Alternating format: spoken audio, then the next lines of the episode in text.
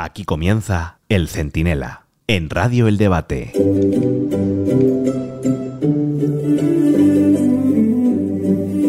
El martes será la primera vez en la historia democrática de España en la que un candidato a la investidura no lo logrará pese a haber ganado las elecciones.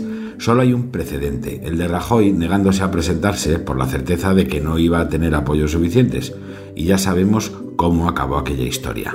Poco después, Sánchez impulsó una moción de censura que le llevó a la presidencia con parecidos socios a los que ahora busca. Un populista, que era Pablo Iglesias, un terrorista, Arnaldo Tegui, un golpista, Junqueras, y para mejorarlo ahora, un prófugo de la justicia, Puigdemont. Soy Antonio Naranjo, esto es el Centinela Express, y si dan ustedes permiso se lo explico todo en un momento.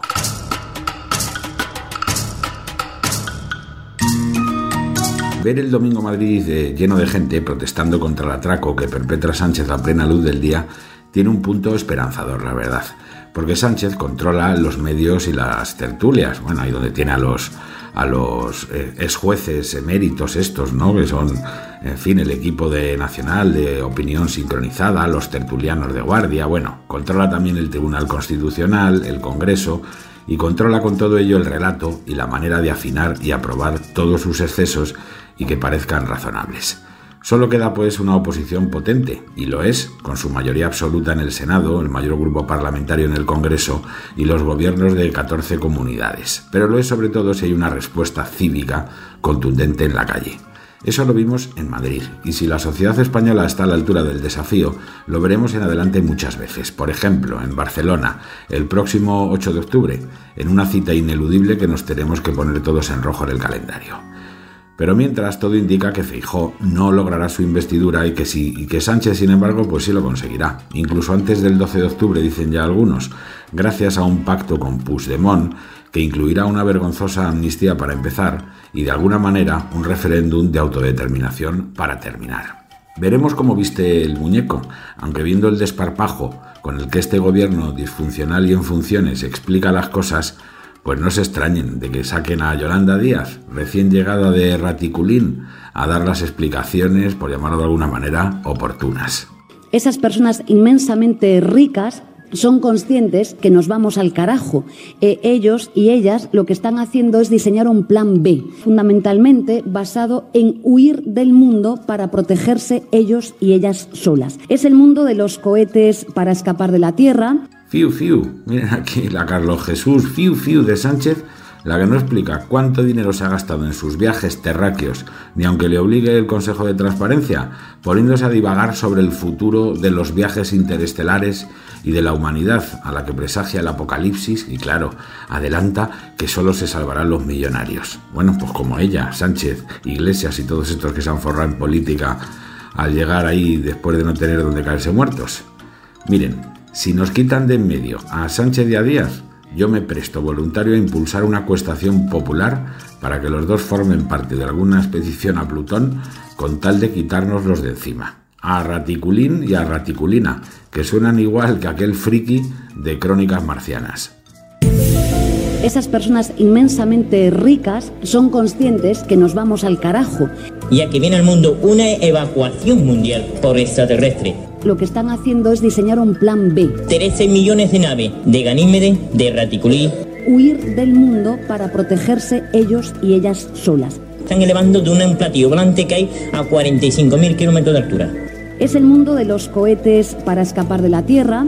Levitarlo lo levito cuando una persona, por ejemplo, viene y no cree y se casa un día de esta, le levito el cuerpo y se lo pego al techo.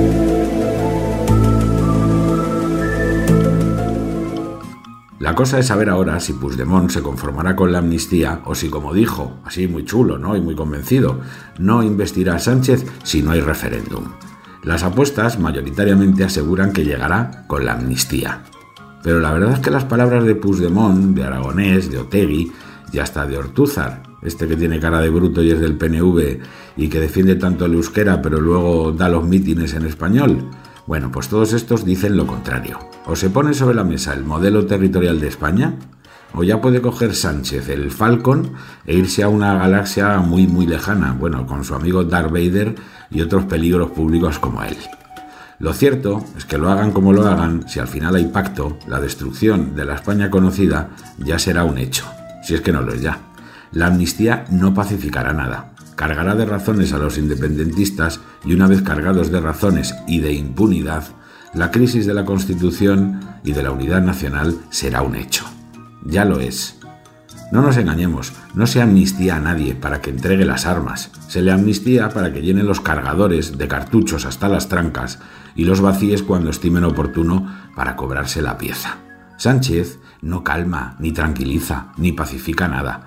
Lo termina de incendiar todo, dándole al separatismo las razones y las herramientas que jamás hubiera soñado tener.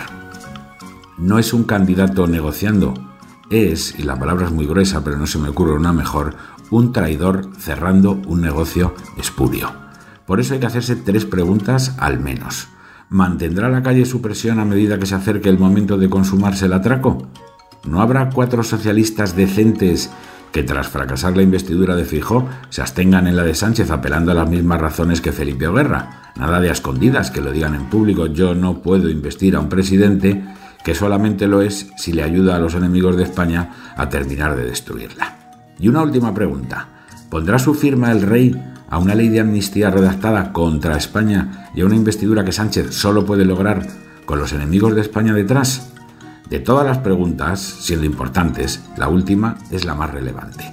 Porque Felipe VI estará pensando, sin duda, ¿eh? y yo me hago cargo de la difícil situación que tiene. Bueno, pues estará pensando en la irada respuesta que le daría la izquierda si decide negarse a rubricar sus planes, inconstitucionales de arriba abajo. Claro, dirá, uff, menuda barricadas, menuda crisis institucional, van a pedir la república, van a pedir que abajo tal, bueno, total, que acabo como Alfonso XIII yéndome al exilio a Italia. Pero ¿no ha llegado el momento también de que se preocupe un poco por la respuesta de quienes simplemente esperamos que ofrezca un poco de resistencia constitucional al sanchismo? Porque si la calle brama indignada, quizá Moncloa no quiera escucharlo. Pero en Zarzuela, salvo que también estén en raticulín con Yolanda Díaz, no les queda ya más remedio que abrir bien las orejas.